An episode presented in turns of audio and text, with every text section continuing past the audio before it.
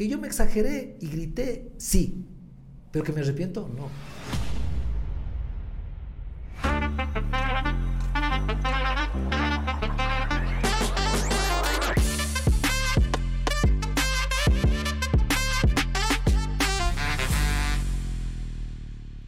Bienvenidos a todos mis colegas emprendedores al segundo episodio de Cagarla a Romperla.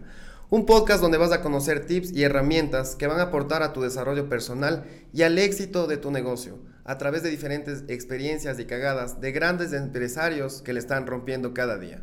Mi nombre es Ricky Nicolalde y soy un emprendedor. Empezamos. En este día pues tenemos un invitado de lujo sin duda alguna. Tenemos aquí al doctor Augusto Durán, quien nos va a acompañar en este podcast para contarnos muchas de sus experiencias y de la cual queremos que todos los emprendedores que en este momento nos están escuchando, nos están viendo, puedan aprender. Bienvenido, estimado Augusto, a Cagarla, Romperla. ¿Cómo estás? Muchas gracias, eh, Ricardo. Para mí es un gusto poder conversar y sobre todo en esta área en la que vamos a permitir a mucha gente ahorrarle un paso con las experiencias que nosotros hemos tenido al iniciar un negocio para que no la caguen en el inicio y puedan ver los frutos con un pasito más adelante con los tips que podamos darles nosotros. Qué bueno, excelente. Realmente va a ser muy enriquecedor este podcast. De hecho, tengo la fortuna de que seas mi primer invitado y es un lujo tenerte aquí en las instalaciones de Nico. Así que quiero que nos cuentes eh, más acerca de ti, Cuéntanos de tu infancia, la adolescencia, cómo fue ese proceso, como buen latacungueño, pues dónde te formaste y cuéntanos un poquito más al respecto. Bueno, yo me formé los, en el jardín de infantes, entré que se llamaba jardín de infantes, ahora es el primero de básica, en La Salle. Yo entro el primera, desde que entro al jardín, en la primera semana, como era muy llorón, me retiraron del jardín y me jalé un año, el jardín me jalé el primer año. Empezamos mal en un principio. Empecé mal en el jardín. Me jalé el año en el jardín, de voy a la escuela de Isidro Ayora, de primero a sexto grado. Me gradué en Isidro Ayora y fui al Vicente León, como todos los latacueños, casi el 80% de latacueños. Patrón Vicente León. Había otro grupito que se iba a la Simón Bolívar y al Ramón Barba Naranjo. Sí, y no había más, y había el hermano Miguel. sí, y, y eran los colegios que existían. De ahí luego estudié, fui a la universidad, me gradué de médico en la Universidad Central del Ecuador. ¿Por qué estudiar medicina? Bueno, eh, yo siempre he tenido una afición más hacia las ciencias biológicas que hacia las ciencias sociales y eso fue algo que me hizo un poco animarme a la medicina. Aparte de eso que mi papá era médico veterinario, entonces ya había algo de relación con eso. Y recuerdo claramente también que una vez quien también guió para que yo tome esa decisión fue mi madre. En tercer grado de la escuela era mi profesora, Alicia Mercedes Bonilla. Ah, también fue mi profesora, de hecho. Yo también estuve en el Isidro Ayora. Y la licenciada Mercedes Bonilla me dice, vendrán mañana preguntando que qué quieren estudiar eh, cuando sean grandes. Yo digo, mami, ¿qué quiere, qué voy a hacer de grande? Dice, hazte médico, mijito. Digo, ya pues.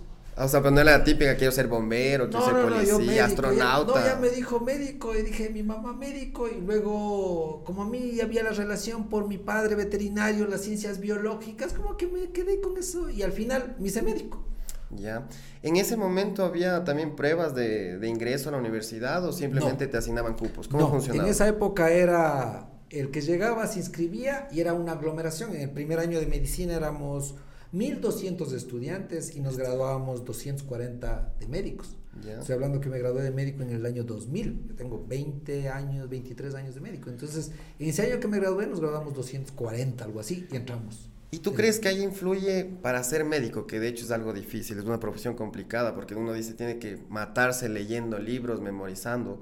Pero tú crees que influye mucho el tema también de la pasión que tú le puedes poner a la, a la profesión o también la dedicación y la disciplina con la que tú haces las cosas.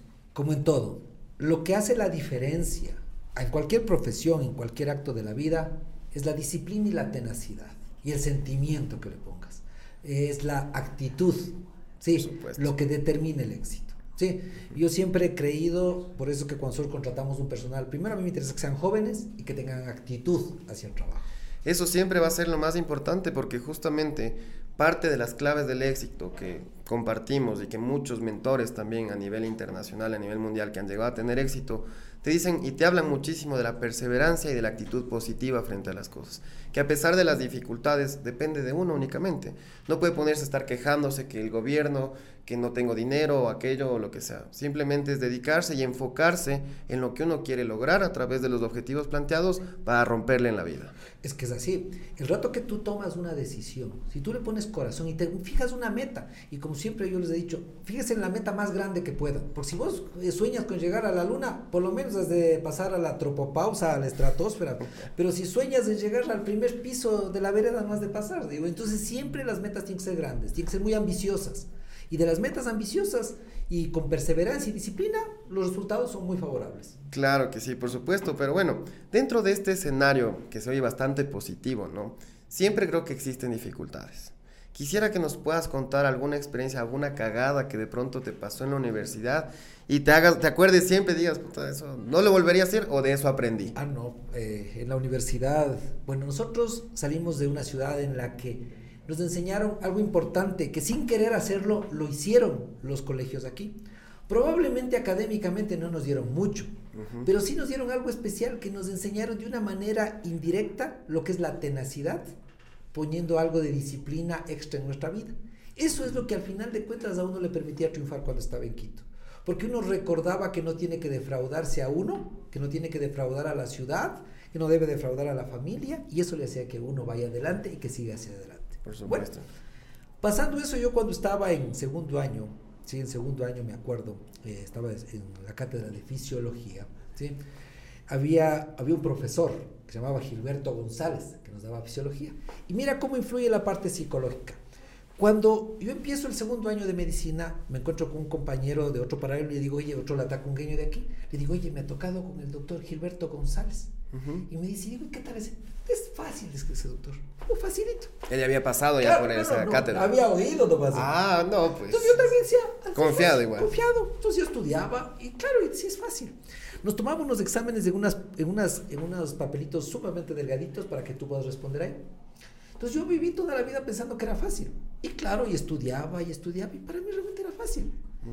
Pero los otros compañeros iban quedando, se quedaban de año y era muy complicado. Yo estuve mentalizado a que tenía que estudiar, pero que el profesor no era complejo. Y esa mentalización mía hizo que me vaya súper bien. Cuando yo pasé el año, me dicen, oye, este doctor González es el más difícil del segundo año. ¿Cierto? Ha sido facilito, para mí facilito. Ahora, ¿qué pasó con él? Yo respondía aquí en lo que estaba aquí en el. Nos tomaba las preguntas en esos papelitos. Y él nos calificaba y nos entregaba la clase siguiente. Y me acuerdo que una vez nos dice tan claro, eh, él nos hacía que nosotros si tenemos dudas le reclamemos. Entonces nosotros le reclamamos, digo, doctor, en esta pregunta que era, me acuerdo, el líquido eh, extracelular y el líquido intersticial, me acuerdo hasta ahora la pregunta. Y me dice, en este líquido extracelular intersticial, ¿cuál es la proporción entre solutos y líquido? Bueno, yo le ponía lo que estaba en la fisiología de Gaito.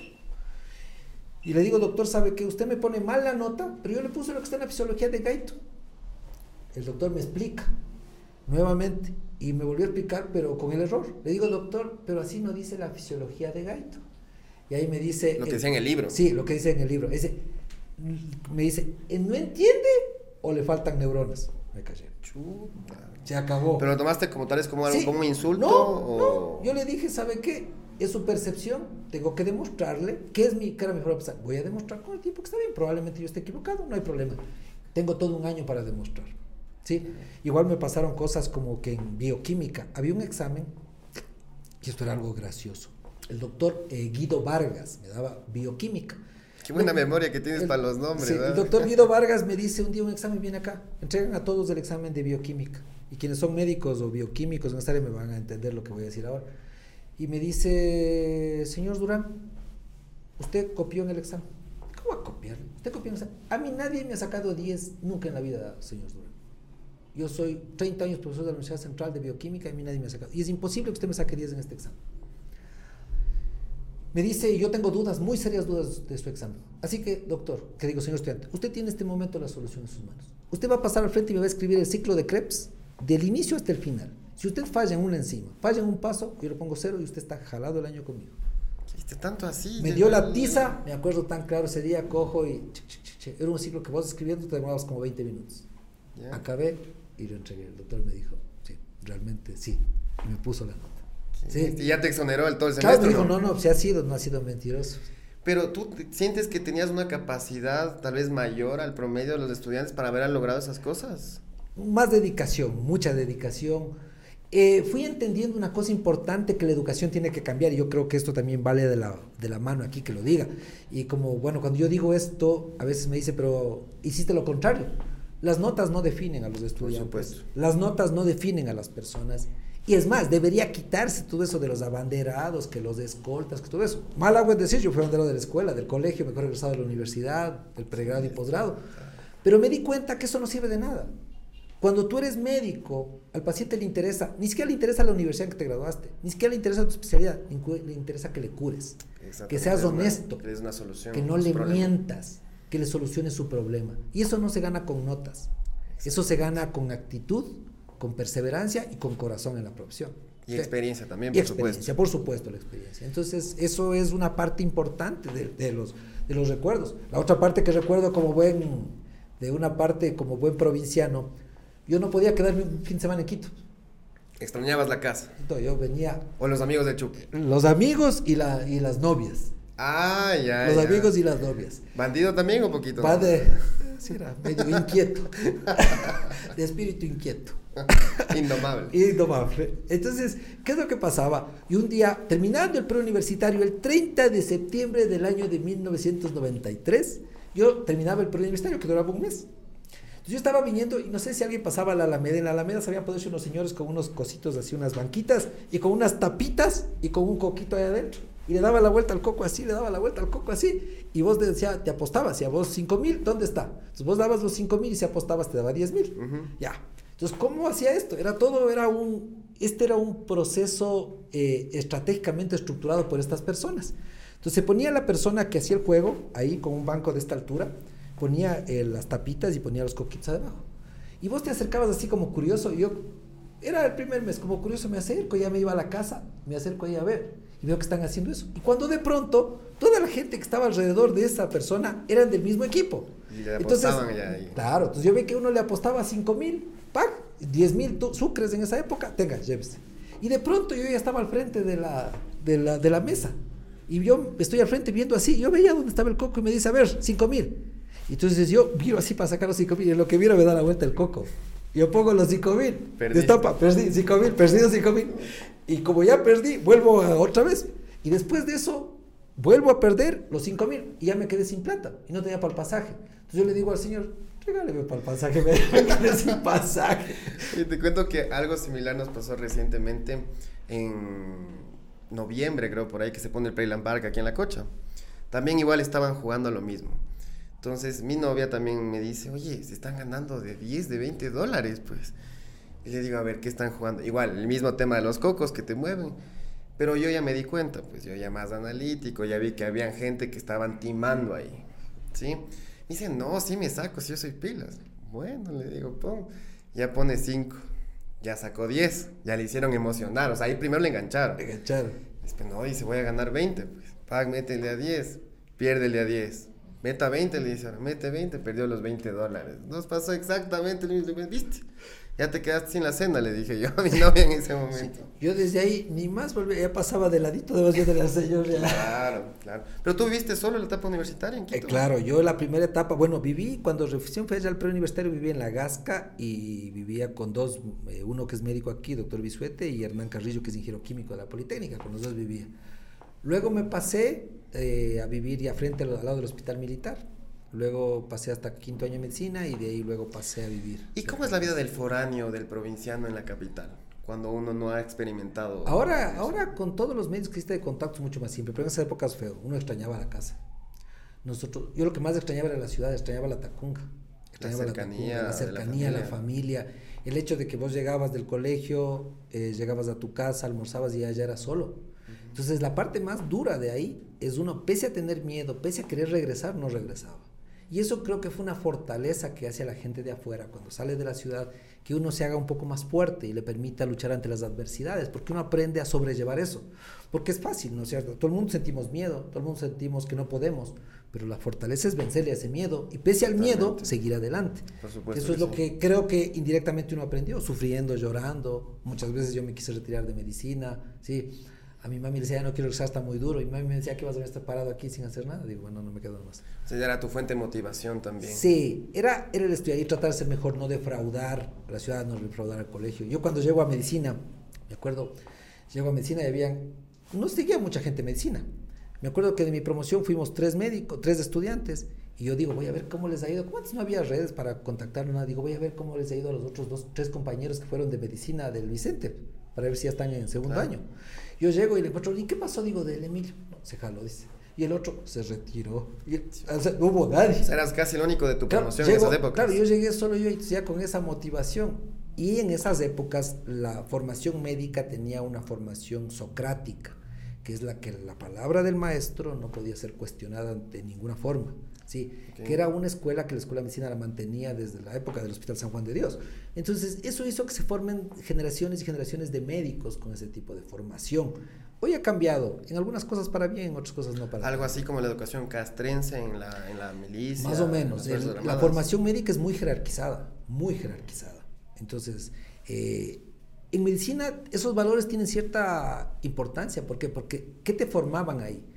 Me acuerdo que desde que nosotros entramos a primer año, algo que nos, nos, metían en la cabeza ellos, en cambio los médicos, era que nosotros no podemos mentir. O sea, algo que los profesores míos desde primer año, o el médico no puede mentir. Me decían tal, usted de la puerta para acá afuera de su vida puede hacer lo que quiera, pero el rato que usted se pone la bata blanca y usted entra a un hospital, sí, usted no puede mentir a nadie. El rato que usted es médico, usted se despoja de todos los problemas humanos que puede tener y usted tiene que salvar la vida de ese paciente. Y para salvar la vida de un paciente no se debe mentir. Y de hecho es uno de los principales valores que como seres humanos tenemos y esto aplica a nivel de emprendimientos, de negocios, de profesiones, de todo. La palabra es lo más digno del ser humano y es algo que no se puede romper bajo ningún concepto. Y siendo tú honesto, siendo siempre sincero y hablando con la verdad, creemos que se pueden lograr muchas cosas y grandes negocios y relaciones a largo plazo. Claro. Y finalmente, pues, eh, cuando ya te gradúas, ¿qué, ¿qué, pensabas ahí? ¿Independizarte, ya tener tal vez alguna al tu consultorio doctor general o especializarte? ¿Cómo fue ahí bueno, el, en la, proceso? En la medicina, ¿cómo, ¿cómo se da? El rato que yo estoy dentro de la formación académica de médico, eh, eh, ahí se premiaba a los buenos estudiantes con ayudantías. Yo era ayudante de cátedra de farmacología, luego me gradué. Y después de que me gradué voy a la medicina rural. Yo hice la medicina, el primero el internado hice aquí en el hospital de la Tacunga. Regreso a la Tacunga. Ah, ya. Ya te empezaron a conocer por ahí. Sí, regresé a la Tacunga y eh, regresó a mi ciudad, a mi tierra y volví a trabajar acá. En la rural hice Mulalo y después de eso me interesó especializarme en ginecología. Sí, dije, tengo que ser mi ginecólogo. ¿Por qué? Porque en la medicina, hoy, hoy actualmente, en, bueno, en mi época, ser médico general era como ser bachiller. Si no eras especialista... ¿Allá en tu época ya existía eso ya? Claro, era muy complicado como médico general. Desde el año 90 para acá, si tú no te especializabas como médico general, no había opción de trabajo. Hoy, ser especialista, o sea, si tú eres un especialista, es como ser un bachiller en la medicina. Hoy tienes que ser subespecialista y de los subespecialistas tienes que tener un máster profesional o un doctorado específico en tu área y un postdoc que te permita a vos avalarte como un médico top. O sea, en la medicina, más que cualquier otra carrera, nunca vas a terminar estudiando. No, la medicina sí cada vez se va especializando más. Por ejemplo, hoy hay, hoy hay por ejemplo, existe especialidad, subespecialidad y alta especialidad. Y esto es súper importante para todos los... Eh, toda nuestra comunidad que nos está escuchando en este momento, si quieren estudiar medicina, escuchen las sabias palabras de aquí de Augusto Durán, que realmente son muy importantes. Si es que esa es tu visión, si es que ese es tu anhelo y tu objetivo, piensa primero en poder servir, poder eh, solucionar problemas, sanar dolores de las personas, pero pensando a largo plazo, pensando en que tú necesitas especializarte, necesitas formarte y por sobre todo las cosas nunca dejar de lado Ahora, claro, por ejemplo, el rato que nosotros salgo, yo decido formarme en ginecólogo y luego de ginecología vi la necesidad, pero yo no tenía el recurso económico como para seguir adelante haciendo mi subespecialidad y haciendo el resto. Entonces yo hice un análisis y dije, hoy soy especialista y analicé el mercado de la Tacunga. Dije, aquí en la Tacunga hay cinco ginecólogos. Y de los cinco ginecólogos que habían en la parte académica no la movían muy adecuadamente. Digo, este es el momento preciso, que te estoy hablando en el año 2006, para yo crear una clínica que ofrezca lo que los otros no ofrecen. ¿Sí?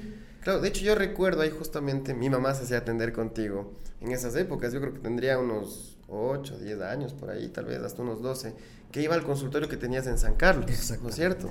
Entonces obviamente de ahí para acá vino una transformación profundamente grande en donde se empieza a ver ya el hecho de que se empieza a invertir en clínicas aquí. Y ahí justamente entiendo es donde nace Provida, ¿no? Cuéntanos un poquito de, Yo llego ahí proyecto. Y digo, tengo que cambiar la realidad de aquí. Entonces, yo me di cuenta de las falencias. Lo que hice es estratégicamente ver en qué fallaba. Primero me di cuenta que los ginecólogos no hacían ecografía. Me di cuenta que los ginecólogos no manejaban reproducción humana y que la reproducción humana era muy limitada en el país. Entonces dije, no, este es el área donde yo más puedo crecer.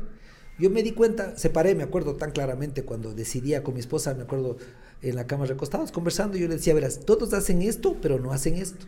Entonces yo tengo que hacer lo que el resto no hace si quiero salir adelante. El que no se distingue, se extingue. Entonces tengo que distinguirme para no extinguirme. Y ahora algo importante que, que yo noto aquí.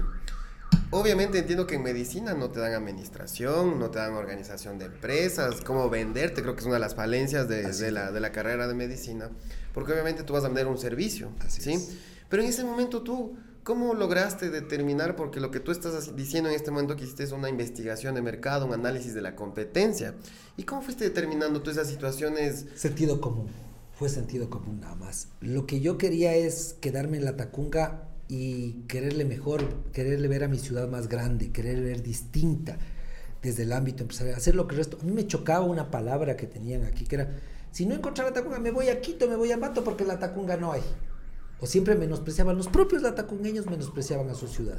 y eso me chocaba a mí. Entonces yo decía, tengo que demostrar que en la Tacunga se pueden hacer cosas grandes. Tengo que romperla. Era y que desde la Tacunga, que desde la Tacunga tienen que venir a la Tacunga a buscarnos por un servicio de salud.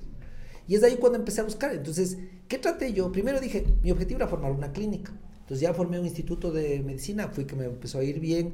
Trabajaba, me acuerdo, en la mañana, era médico en Novacero, yo fui médico en Novacero, trabajaba hasta médico tarde, ocupacional. ocupacional ahí. Eh, de 4 a 8 trabajaba en el hospital y de 8 a 2 de la mañana daba consulta. Y a las 2 de la mañana me acostaba y a las 5 iba a operar. Sí, dormía 3 horas. 20 horas al día. Todo el día pasaba trabajando. Y trabajé, trabajé. A los 3 años de que llegó a la Tacunga abro Provida. ¿Sí? Con una visión distinta, ¿sí? Pero todo empírico. Cuando de los errores fui aprendiendo, me di cuenta, lo que tú acabas de decir, que los médicos no sabemos de administración, que los médicos tenemos muy buena fe en un mundo de gente sinvergüenza y corrupta. ¿sí? Y que el latinoamericano, desgraciadamente, y hay que decirlo, porque si uno quiere cambiar en la vida tiene que reconocer los errores. El latinoamericano le encanta estafar y eso te tiene que cambiar. ¿Cómo se tiene que cambiar eso entendiendo que esa es una debilidad nuestra, que a la postre nos golpea? Entonces, yo tuve, cuando yo inicié, no voy a dar los detalles, pero cuando inicié en la clínica, tuve un problema por justamente por mala fe de una persona. Y eso que pudo haber acabado conmigo fue lo que me impulsó más allá. Es decir, para acortarte el cuento, la clínica mía era de tres socios. Y cuando yo construyo, el tercer socio dice, verán, yo les voy a dar mi terreno para que ustedes construyan la clínica en mi terreno. Y mi otro socio y yo, ah, ya, bueno. Entonces seguíamos poniendo, construyendo, haciendo todo en la clínica, etcétera, etcétera. Y luego hacemos la compañía. Hacemos la compañía. Ya, estaba hecha la compañía, se llama Feragusa, que se llama hasta ahora.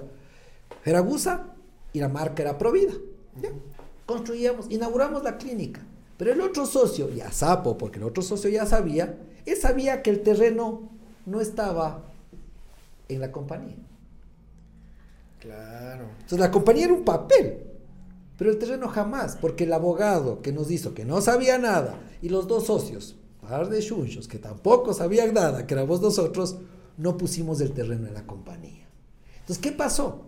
El socio, cuando ya se inauguró la clínica, la semana dice, me quiero retirar. ¿Cómo así? ¿Pero por qué? Me quiero retirar. Entonces, perfecto. O sea, la parte que tú diste fue 150 mil. No, dice. Les recuerdo que el terreno no está a nombre de la compañía.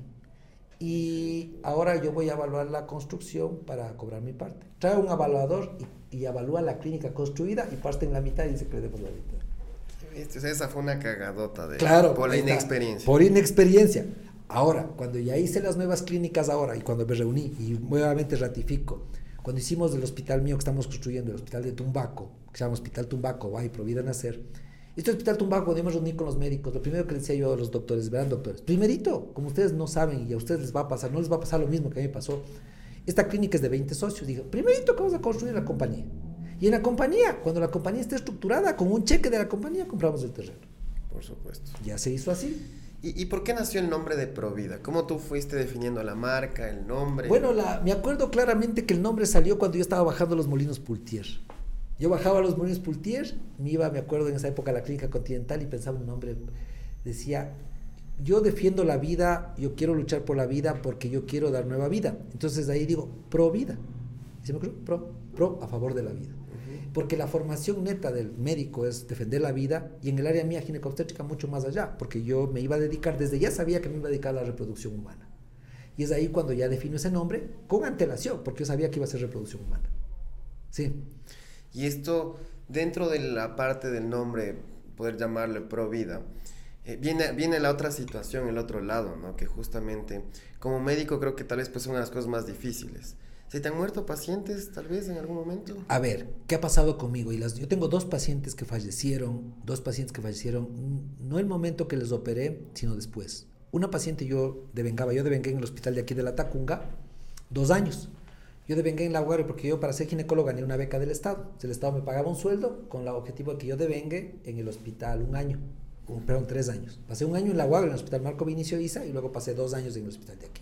Bueno, cuando estaba en el hospital de aquí, eh, un médico me llama y me dice, doctor, hay que operar una paciente. Vengo, le opero una paciente eclántica. Le opero, una paciente muy grave, de las zonas altas, sobre los 3.500 metros vivía. Le opero y al otro día la paciente vomitó, aspiró y murió. Y el día lunes de la misma semana, porque en la medicina, no sé si sé en las otras áreas, pero los fenómenos vienen en pares o en triadas. Cuando pasa algo malo, viene otro encima. Por eso dicen, las desgracias no vienen solas. Claro que sí. Y en medicina pasa eso. Una paciente se complica y tienes que esperar que otro se complique. Es como en la ganadería. Yo me dedico a la ganadería. Se muere una vaca, se muere otra vaca. Eso pasa siempre. Entonces, eh, ¿Qué pasó? Esta paciente muere el sábado y el, domingo, el lunes yo llego. Una paciente ingresa a las 7 de la mañana, debía haber sido operada a las 8, no le operan, se lava las manos del uno, se lava las manos del otro. Llego yo a las 4, entro, la paciente hace un accidente cerebrovascular en ese momento, la paciente se queda descerebrada, yo le operé, saqué al bebé, la paciente le transferí a Quito, en el hospital de Quito no me querían recibir y el hospital de aquí no tenía la capacidad resolutiva. Yo les rogaba al médico de que me reciba a la paciente y no me quiso recibir. Yo al final le mandé Llegó la paciente allá y le dijeron, la paciente está grave, está descerebrada, se va a morir. Le dejaron el pasillo hasta que la paciente murió. Ese grado de indolencia existía en el Estado, que fue la que hizo que yo me arrepienta de trabajar en la medicina pública. Bueno, el paciente regresó al final, regresó, la, regresó el, esposo, yo conversé, le dije lo que pasó, le abrí la historia, le dije, ve, esto pasó. Pues este doctor, yo sé, yo sé lo que ha sucedido. Perfecto.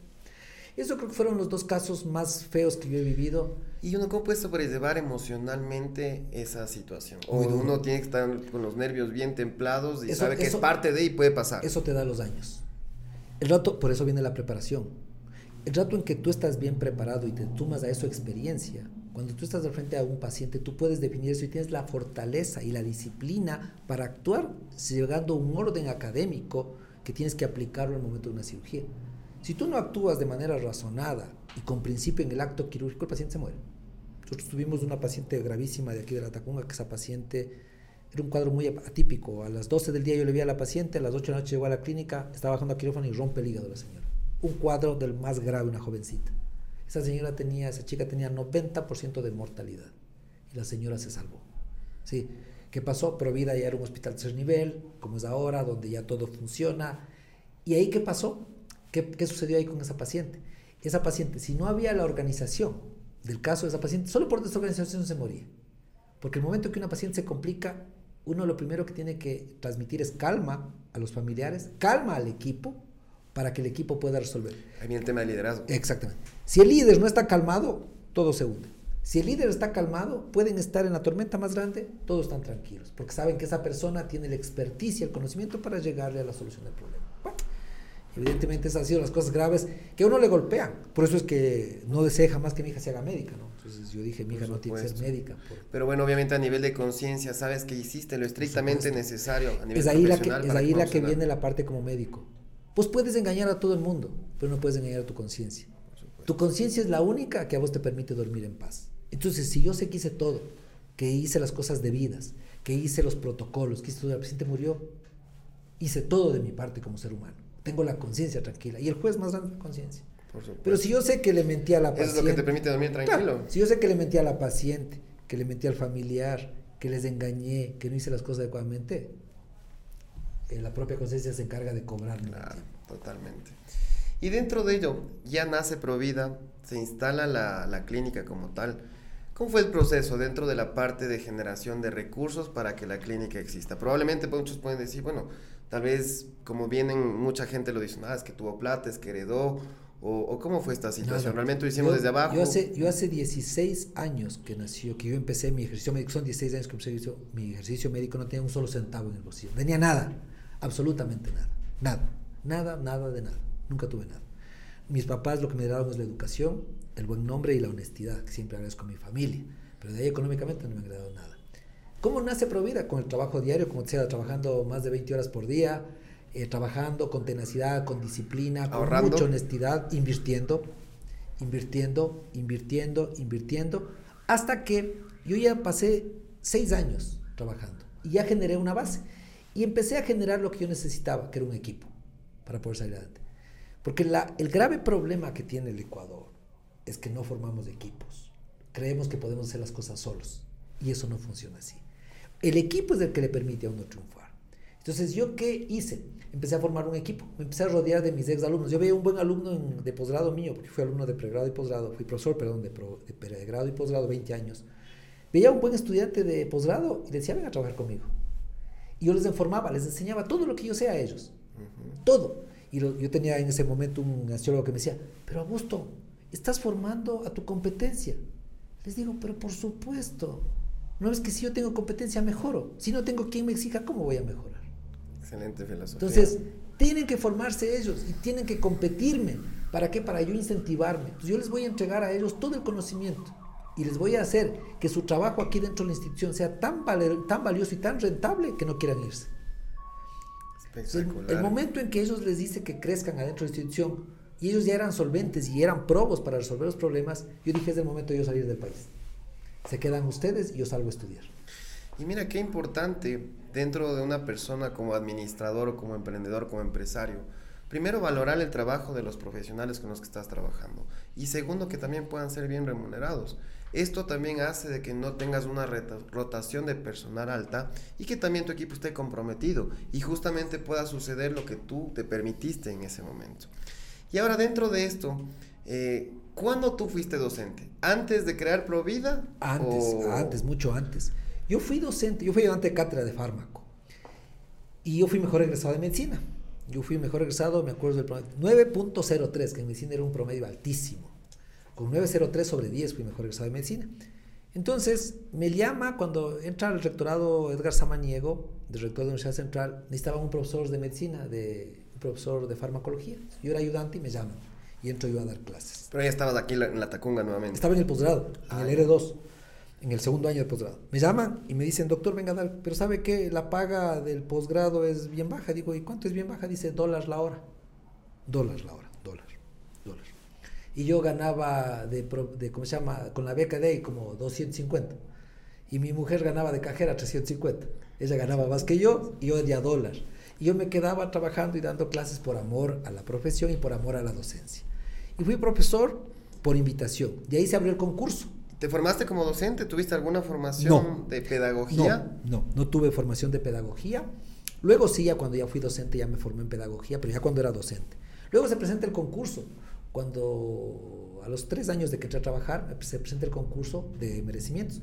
Se presentan 200 candidatos, porque en esas épocas había muy pocos concursos de, para profesores. Se presentan 200 para el puesto mío. Y me acuerdo que el primer puesto era profesor medio tiempo, y el segundo era profesor tiempo parcial, y el tercero era profesor tiempo parcial. Y yo digo, ni de chiste entrar de medio tiempo. ¿Qué voy, qué voy a avanzar? ¿Para qué? Ya nada. Me presento, tienes que dar una clase práctica con auditorio, y te evaluaban los alumnos y te evaluaba el, el comité de profesores. ¿Sí? Y esa clase, más tu currículum te hacía entrar. Sucede que evalúan y en la clase yo saco 100 sobre 100 y el resto, y yo entro como primer lugar como profesor medio tiempo. Yo, entré a los, ¿qué? Cinco años de graduado del colegio, del, a los cinco años, y era profesor titular de la Universidad Central. De haber sido docente. De haber sido, claro, de profesor titular. Yo docente fui 20 años docente. De ahí fui jefe de docencia de los hospitales de aquí, yo fui jefe de internado de los hospitales del Hospital del IES y del Hospital de aquí de la Tacunga, porque yo ¿Y cómo te consideras tú como docente? ¿Fuiste muy exigente? Muy estricto. Muy exigente, muy estricto. Un poco más relajado. ¿Te consideras amigo de tus alumnos? ¿Cómo manejaste ese tema? Era muy estricto, sumamente estricto, eh, enemigo de la mentira, enemigo de la corrupción. Tal vez adopté lo que me enseñaron mis maestros. Me dijeron, de aquí para afuera, de la universidad para afuera pueden ser que les dé la gana, decía yo. De la universidad para acá adentro se están formando paramédicos. Y en sus manos van a estar vidas.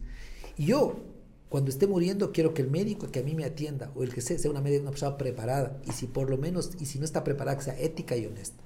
Que no juegue con los sentimientos de la persona ni de la familia. Porque ese paciente que está ahí es hijo, hermano, tío, abuelo, es mujer, es hermana de alguien y es querido para alguien. No es solo un número, no es solo un apellido, es una persona, es un ser vivo con mucha familia.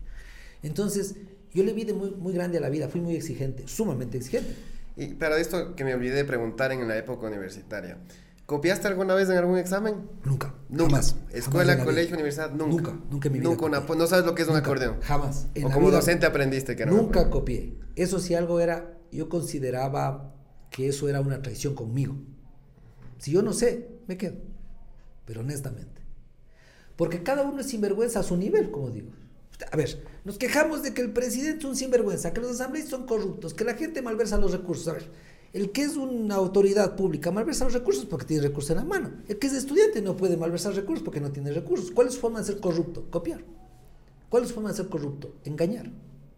El médico no maneja recursos. ¿Cuál es su forma de ser corrupto? Operar sin razón. Hacer exámenes que no están justificados. Cobrar más de lo debido por un tratamiento. Entonces la corrupción depende del nivel. Entonces, Pero dentro de esto, ¿tú consideras que mucho de la interpretación que podían tener los alumnos, de los consejos que tú recibían de ti, dependían también mucho de su formación, desde los valores de casa, que sean de provincia, que sean de capital? ¿O que- ¿Cómo crees que ellos iban asumiendo estos este bueno, contexto eh, yo lo que les decía a ellos, yo ponía decía algunas palabras claras, yo eh, les decía que yo este momento, después de ustedes sean médicos, serán mis amigos. Hoy yo soy su profesor y vengo a enseñarles medicina y vengo a enseñarles a ser médicos, ya que entiendan lo difícil de esta profesión y la gran responsabilidad que tienen en sus manos. Y que tienen que, ante todo, yo valoro la sinceridad y la honestidad. Y yo soy enemigo de la mentira. Sí, tanto así que cada año votaban en la universidad de una página que luego salió del mejor profesor. Yo siempre llegaba a la final con otro, con el doctor Carlos Maya de anestesio. Los dos siempre llegábamos a la final entre los mejores profesores. Excelente. Sí, a- valorados por los estudiantes. ¿sí? ¿Cómo empezaste tú a trabajar en la... Entiendo que sí estuviste siendo docente todavía en pandemia. ¿Cómo fue la transformación de ya no dar las clases en vivo, sino ya virtuales? Bueno, yo, yo regresé de, del doctorado. Justo yo en el enero del 2020 regresé de mi PhD en Biología de la Reproducción, que hice en la Universidad de Sao Paulo, en Brasil, regresé. Y yo regresé ya con la idea de renunciar a la universidad. Porque yo creo que ya cumplí mi ciclo en la universidad. Y creo que la universidad empezó a tergiversar lo que es la formación de un médico. Y empezaron a pensar que formar médicos, con el respeto que tienen las otras profesiones, tienen el mismo grado de responsabilidad, cosa que lo considero yo particularmente que no es así. Entonces, yo dije, es el momento, y viendo la formación en los países, en que la universidad probablemente ya no me va a aportar más y yo puedo aportar desde otros niveles más. Vine y puse mi renuncia, me acuerdo del 17 de enero del 2020. Y como siempre, la función pública es bien ágil. Dejé la renuncia y además salí justamente para Valladolid, eh, porque tenía un, un mes de pasantía en el Hospital Clínico Universidad de Valladolid con la Universidad de Salamanca. Y cuando estaba allá me dicen, vea doctor, todavía no le acepta la renuncia, regresará nomás. Y me regreso yo, en la época de pandemia, y regreso a dar clases. O sea, no estabas dando todavía clases No, virtuales. y ahí regresé a la virtualidad nuevamente a dar clases, en donde, ¿qué pasaba? Los estudiantes no se presentaban, los estudiantes se hacían pasar unos por otros, los estudiantes mentían. Si de frente mentían, ahí sí ya... O sea, tú consideras que hubo un declive de la formación educativa en pandemia. nuestro- es un medio de formación en todo el mundo y muy adaptable y que debe ser la- el objetivo a largo plazo. Pero para eso tiene que haber un proceso de validación de la certificación de que el proceso de enseñanza por vía de esas, por esas vías tiene que ser adecuado. ¿Qué pasó? Nosotros no tuvimos la certificación, tocó pasar al surto y a la carrera. Y eso, eso hizo que hubo muchas falencias. Uno, por parte de los mismos profesores como docentes, no estar preparados para ese tipo de, de impartir conocimiento y de los estudiantes para asimilar el conocimiento de esa manera. Y en la responsabilidad era mayor para el estudiante porque era tu decisión si es que estabas ahí al frente de la computadora con la cámara encendida o, o si simplemente te hacías de loco, te pasaban los deberes, Así pero ahí es. tú fallabas como profesional y ahí viene el mismo hecho de la honestidad que tú tanto hablas, ¿no? Exactamente. Entonces, ese rato, como decía, el rato, ¿qué iba a pasar? Que yo no podía validar si está ahí, si no está ahí. Al final de cuentas, eso no era un problema. Porque si no quiere escuchar la clase o apaga, no tengo problema. Si copia los deberes, no tengo problema. Lo que no soporto y no he soportado jamás que me mientan, o sea, que te engañen. Y, y, aquí viene algo importante y justamente una situación que se hizo muy viral a nivel nacional y creo que todos conocemos y los que estamos escuchando pues vamos a entender desde el, ya desde las propias palabras de Augusto aquí qué es lo que pasó el momento en que tú le gritas a la, a la alumna ciertas palabras ahí y se hace viral y se, a nivel nacional ya conocían tu nombre. ¿Qué es lo que claro, pasó? Claro, ese día fue que, ¿cómo sucedió? Esta señorita Moreta no va a clases. Como la señorita Moreta no va a clases, una compañera dice que ella sí estaba presente. Yo distribuyo las exposiciones, ¿sí? Y el rato que ella le tocaba exponer, a la chica que le tocaba exponer, ¿sí? Ellos me mienten y, decía, y dijeron que sí estaba cuando ella no estuvo. Fue una mentira. O sea, la chica le encubrió a la otra chica. Era tan fácil decirle, sí, ella no vino.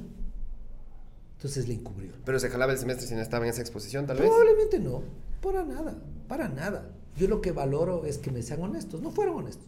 Y la chica, cosa que no se ve ahí, ella sí levanta la voz del momento que está ahí y se porta altanera con el profesor. Y yo le respondo, como hombre malcriada que me baje la voz. Claro. claro. Ahora que la voz de uno sea así media chillón, exagerada. Ahora, ¿qué pasó? Que eso fue magnificado. Pero como yo te decía, justamente eso no era más que una representación de lo que yo hice toda mi vida, luchar contra los actos deshonestos, luchar contra actos que, que veo que van ceñidos con el buen proceder en la formación médica. ¿Sí? Que se iba a quedar daño para nada, para nada, pero sí que digan la verdad. Ahora, ese es el acto que más agradezco, porque después de eso mi vida cambió. Eso permitió que a mí me conozca gente que no sabía y que el crecimiento mío se dispare. Fue un acto que, que pudo haber sido malo, fue muy benéfico. ¿Lo consideras como una cagada, tal vez, tuya de tu parte? No, fue bueno.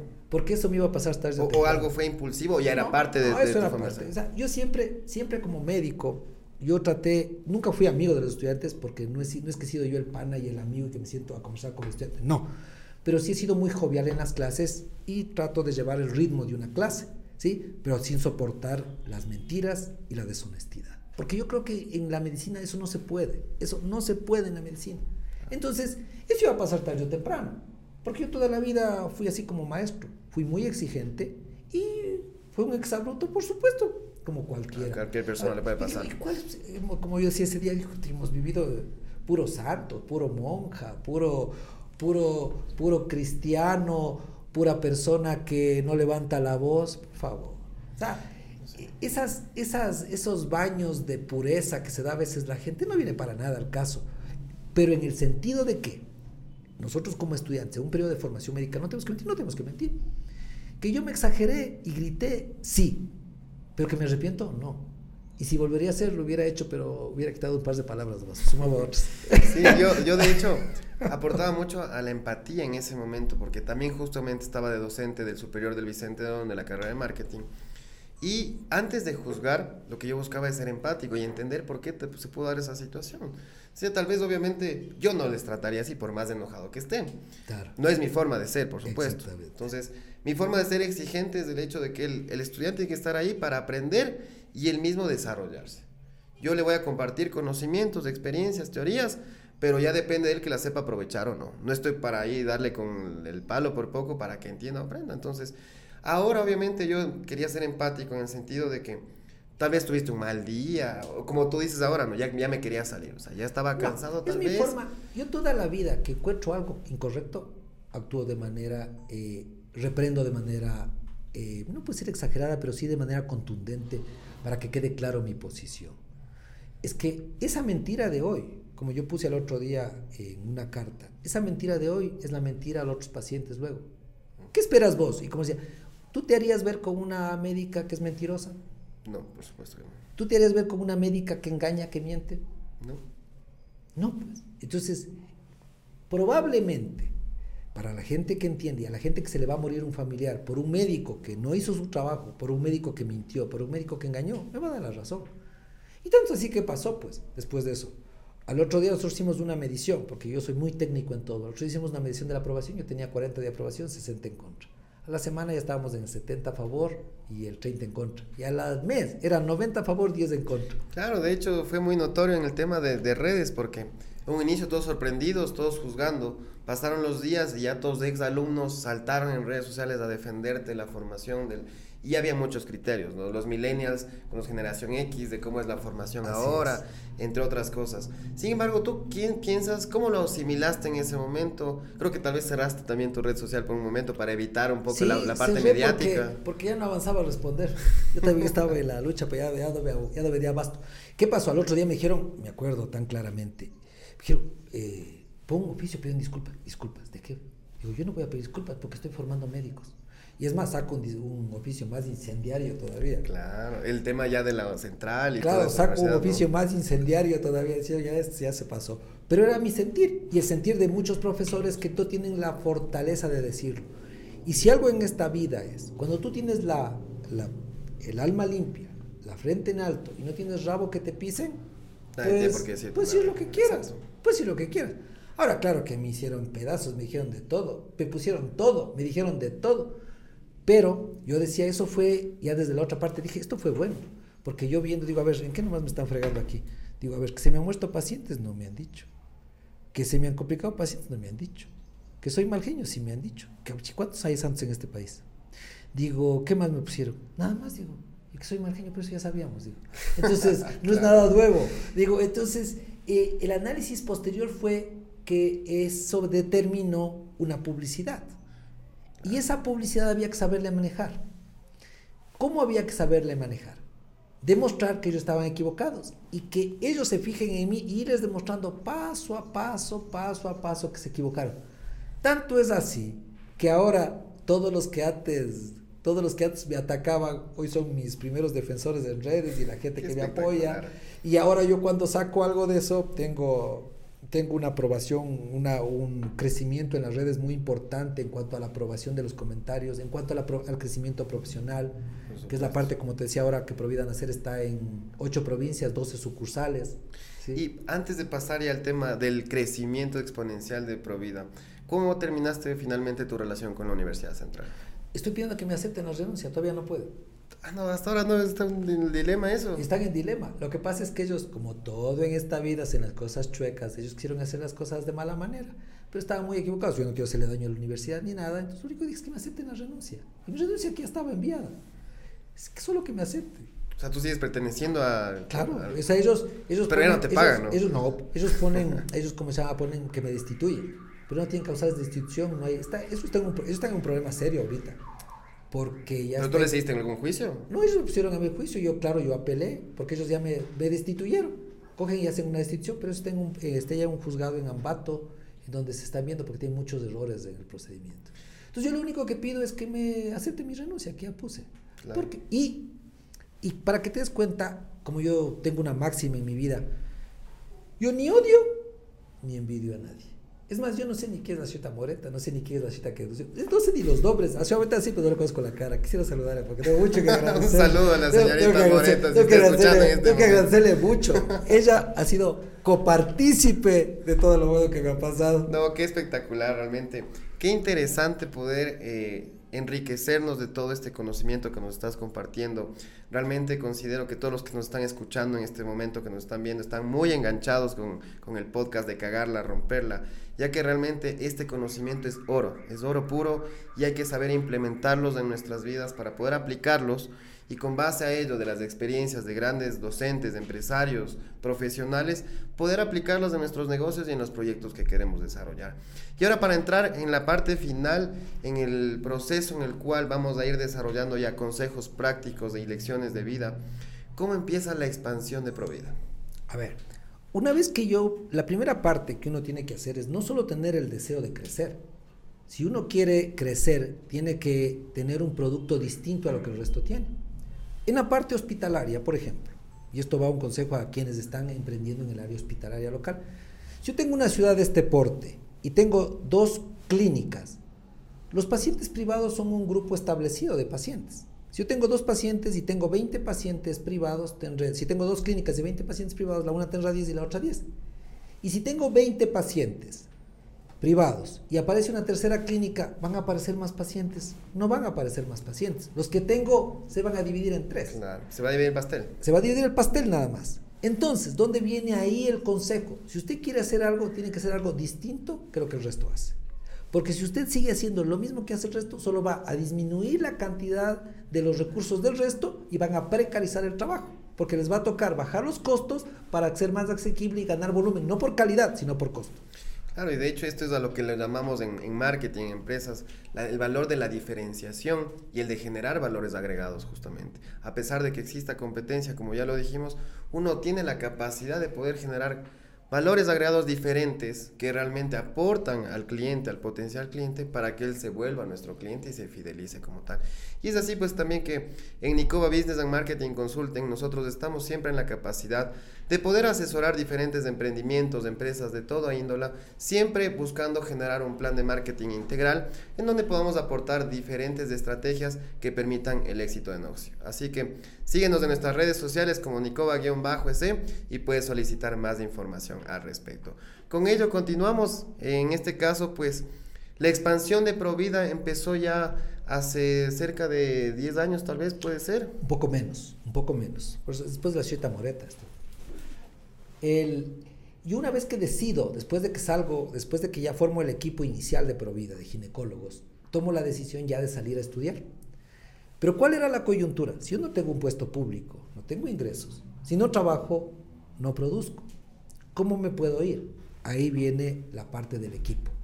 ¿Cuál fue la gestión? Dije, es el momento de nosotros generar, ya estamos 10 años en el mercado, dije en la clínica, estamos ya 10 años en el mercado, y si nosotros no innovamos en estos 10 años, ¿qué va a pasar? Alguien va a hacer lo que yo no voy, lo que yo no estoy haciendo. Lo que yo no hago va a ser otra persona. Y si yo no soy esa persona, va a ser otra, porque eso va a pasar, es cuestión de tiempo. Entonces yo tengo que ofrecer ese servicio antes de que otra persona lo ofrezca. Entonces les dije a mi equipo, ¿sabes qué es el momento que yo salga? ustedes se van a quedar. Ahora, ¿cómo va a ganar? Todas las ganancias van a dividir mitad, mitad. Yo voy a ganar menos, ustedes van a ganar más, pero yo puedo salir. Claro. ¿Sí? Entonces salía... no pierdes la calidad del No pierdes la calidad porque ya que hice yo, yo hice un equipo que aprendió a hacer exactamente todo lo que yo hago. Fueron mis alumnos, fueron los mejores estudiantes en cuanto a cualidades, en cuanto a actitudes. Entonces ellos aprendieron todo. Y el momento en que yo salí, ¿qué pasó? Ellos ya sabían hacer todo. Tanto es así que con mi ausencia de la institución, la clínica bajó sus ventas tan solo un 15%. Nada. O sea, ahí dije yo, fue un éxito lo que hice. Hablamos de un buen liderazgo, de una buena organización, de una estructura que es fundamental y sobre todo que esté basada en procesos también para que las cosas funcionen correctamente. Llegó ese 85% a mantener que me permitió a mí seguir con mi formación. Yo pasé entre ausencias permanentes a, grandes, a gran tiempo y a pequeño tiempo casi cinco años fuera de la Tacunga. Me iba seis meses, regresaba, y me iba un año, regresaba, hasta que terminé mi formación. Mi formación estuvo concluida con qué? Un diploma de especialidad en reproducción humana en la Universidad de Salamanca, un máster en reproducción humana con el Hospital Clínico de la Universidad de Valladolid, un estallo de especialidad en medicina fetal en el Hospital das Clínicas de Ribeirão Preto, un estallo de especialidad en medicina fetal en el Hospital das Clínicas de Ribeirão Preto, una alta especialidad o fellow que llamamos nosotros de medicina en cirugía fetal en el Hospital de Querétaro, en la Universidad de Querétaro en medicina fetal México, eh, una especialidad en medicina fetal en la Universidad de Barcelona, ¿sí? Eh, con el Clinic de Barcelona, ¿sí? y mi corolario en la formación académica, que es mi doctorado en biología de la reproducción en la Universidad de Sao, Paulo. Son miles de horas de formación, de inversión, de tiempo, de recursos, en donde probablemente también se sacrificó a la familia. Por supuesto. Y obviamente son situaciones en las cuales uno valorar esa situación como profesional te permite confiar ciegamente en lo que tú estás haciendo. ¿Qué hicimos después de eso? Me dijeron a mí, yo ya dije y armé mi laboratorio de reproducción humana asistida de por fuera del Ecuador, lo hice en Perú. ¿Por qué? Porque aquí era todo tan cerrado que no permitía que se forme otro laboratorio. Entonces yo establezco el laboratorio de reproducción humana en Perú, eh, con los grupos de Perú, y traigo el laboratorio acá. Porque ya tenía la calidad académica, eh, faltaba la calidad eh, laboratorial, la calidad, la calidad tecnológica, que ya la tenía. Ahora me decían dónde ponerse. La gente me decía, pero ponte en Quito, ese laboratorio esa académica está Ahí está el mercado, tal vez. ¿Qué les dije yo? Ustedes están equivocados. Analicemos el mercado de Quito. Sucede que los centros de reproducción humana en Quito habían tres centros. De los tres centros, el 50-60% del ingreso de esos centros eran de pacientes del sur del Ecuador. Entonces, ahí que vino la idea, les dije, ¿saben qué? Lo que yo les dije al inicio, tiene que estar en la Tacunga. La Tacunga es un cuello. La gente centro. de Ambato, de Riobamba, de Puyo, de toda la parte oriental y de la Sierra Sur, en vez de irse a Quito, se queda en la Tacunga y me va a permitir que me conozcan mi funcionamiento. Entonces la Tacunga se ubicó estratégicamente, porque yo soy el camino medio entre Quito y ellos, entre irse a Quito y quedarse donde mí. Si tienen más calidad, con un costo asequible, más en la tecnología y la preparación académica, pues la Tacunga era el centro. ¿Cuántas nuevas vidas, tal vez tengas el número, has podido dar a... Bueno, yo como ginecólogo, como ginecólogo, desde que me formé, yo he atendido más de 10.000 partos más de 10.000 nacimientos. ¿Y en casos de reproducción? Ah, no, reproducción, vamos, verás, vamos dos años y hemos sobrepasado los 150 nacimientos vivos. Espectacular, realmente. Provida hoy es el centro de reproducción humana número dos del país en cuanto a movimiento de pacientes. El centro que tiene el número uno tiene 40 años en el país. Nosotros hemos crecido en dos años, estamos, tanto es así que Diario Expreso nos invitó a formar parte de su publicidad de reproducción como una clínica la más, la más grande del país, la más antigua del país, ¿no? La más grande. Y justo antes del resultado de toda esta formación, de haber hecho bien las cosas con conciencia, con honestidad, y es digno de felicitar, es admirable realmente porque no cualquiera lo hace. Y qué mejor que sea un latacungueño el que está al frente de, de todo este giro de negocio involucrado en la medicina. Y por sobre todas las cosas, eh, llena de mucha alegría y satisfacción a las personas que estás ayudando, porque creo que es lo más lindo que puedes brindar. Hay otra parte de ahí y dos partes de ahí que quiero enfocar, que fue en la parte empresarial, que es importante para quienes van a crecer. Primera cosa, la disciplina y tenacidad. Segundo, formen equipos, formen seguidores, formen gente que aprenda y que ustedes enseñen sin egoísmo. Cuando ustedes enseñan las cosas sin egoísmo, esas personas van a valorar lo que ustedes enseñaron. Hagan que sus trabajos sean rentables para que quieran estar con ustedes. Sí, el momento en que ellos van a ganar bien, van a querer estar con ustedes. Sí, pero si no están bien, van a buscar por dónde irse. Entreguen todo el conocimiento y vayan abriendo nuevos campos. Que cada persona sea responsable de un área. Distribuyan las actividades. Una persona tiene que ser la dura de esta área, otra persona la dura de esta otra área, otra persona la dura de otra área. De tal manera que todos sean un equipo. Porque el momento en que una persona quiere hacer todo, empieza el problema de la falla. Y todas las personas tienen que ser reemplazables por una persona del mismo equipo. Esté formada, por Esté formada.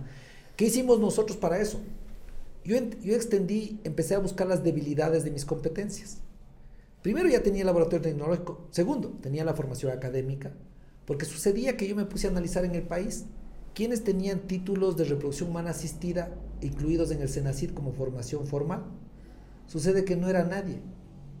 Ni uno. Nadie. Todos eran ginecólogos. Y si ustedes entran a la página Senacid, yo tengo un doctorado en biología. Soy el único que tiene un PhD en biología de la reproducción en el Ecuador. No tiene nadie más mi título. ¿Sí?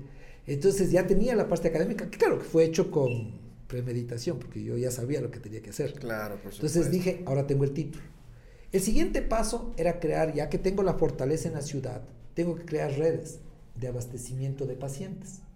Pero las redes de abastecimiento de pacientes no tienen que ser redes de abastecimiento con el objetivo de que yo lucre y explote a mis colegas médicos. No, los colegas médicos tienen que incluirse en la marca de Provida.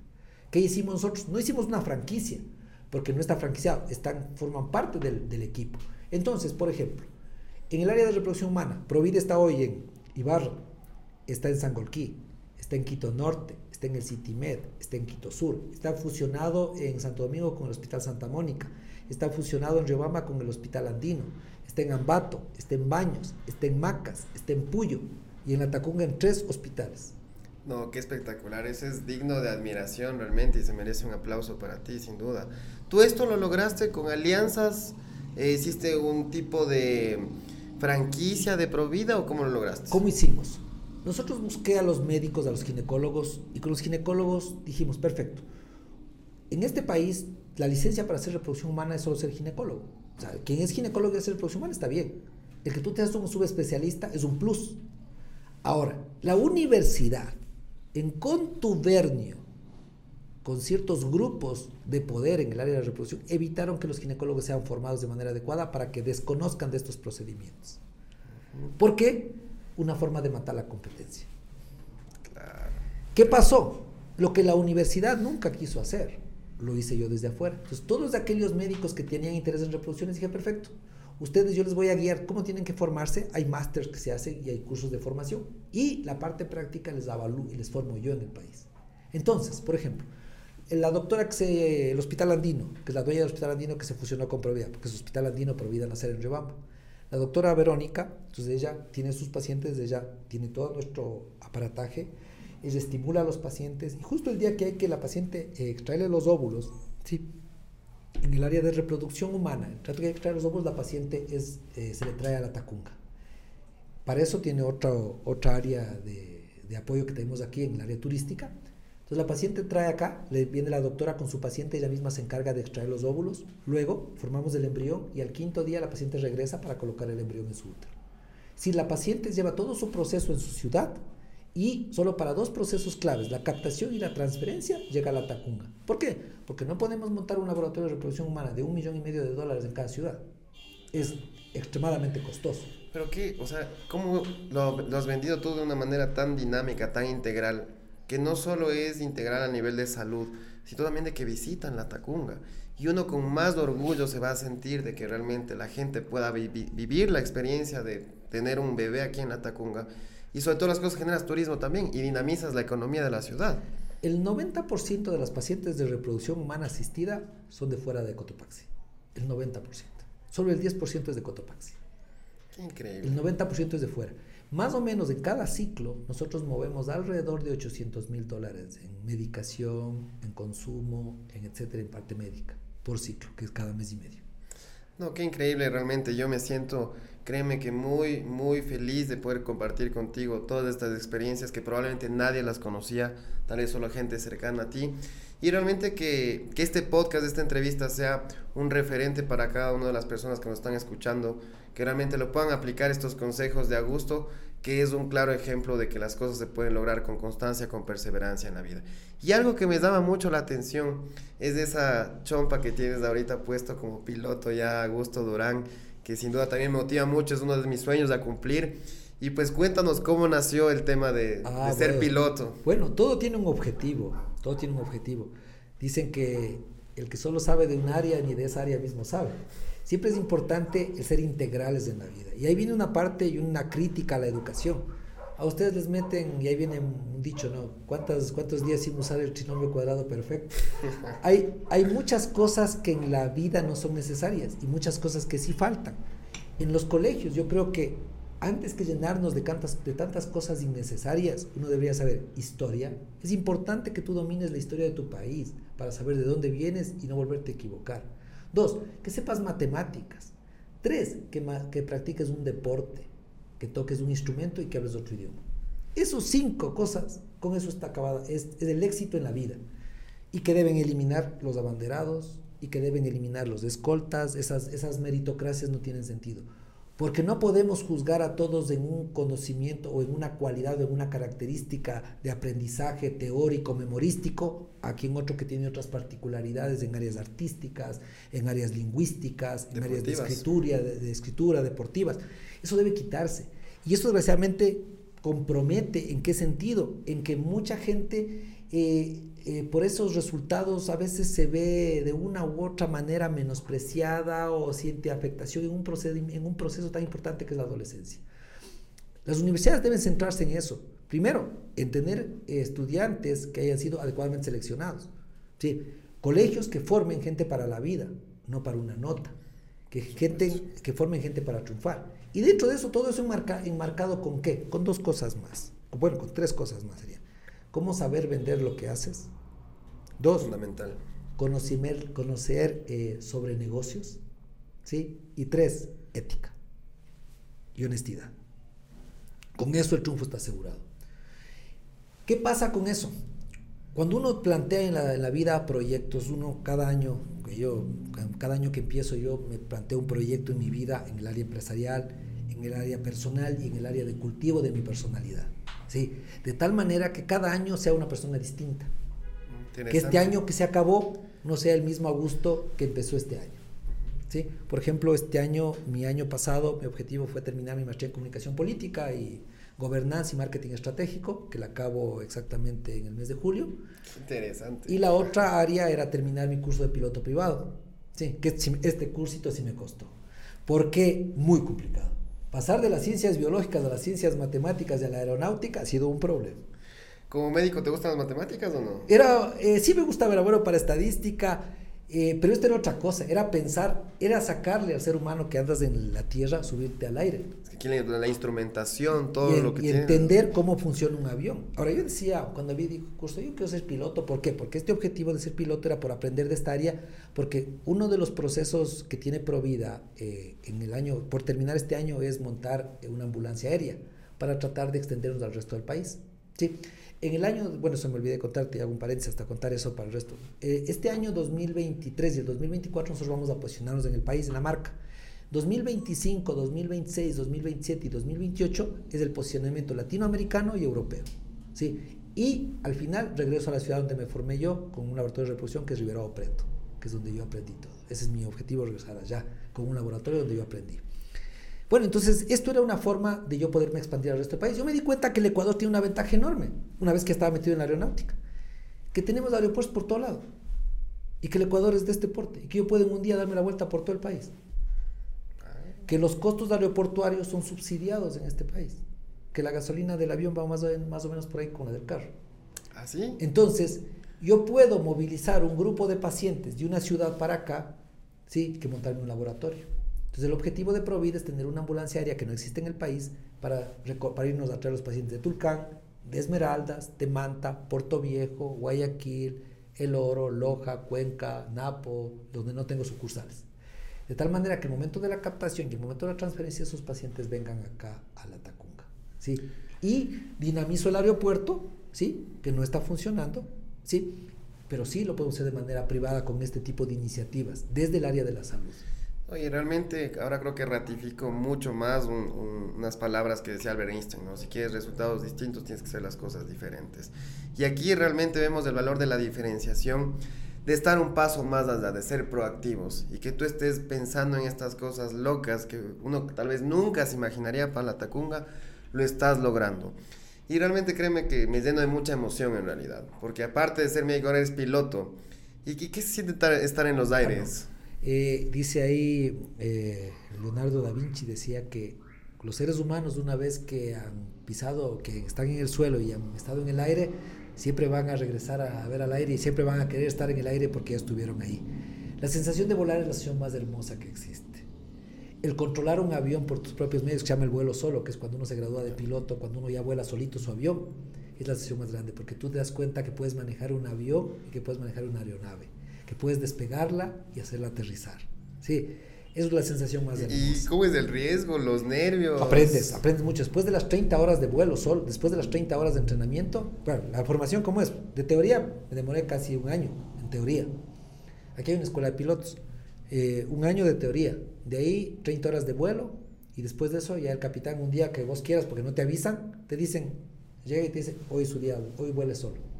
Entonces, y un día que terminaba las clases, llegamos, me dice, bueno, me dice capitán, capitán Jorge Panchi, me dice, doctor, está listo, dice, ya hasta aquí ha sido, tiene que volar solo. Todo, puta, capitán, aguante, no, todavía no estoy preparado, le toca, coja, y ahí, claro, te vas a la torre, ya llegas a la cabecera de la pista, aquí funciona la pista 1.9, pides condiciones del viento, ves tu avión, preparas todo, que esté todo en correctas condiciones, metes full potencia, mezcla dentro, 60 nudos, BR, que se llama velocidad de rotación y ahí coges 70 nudos, BY, que es la mejor rata de ascenso.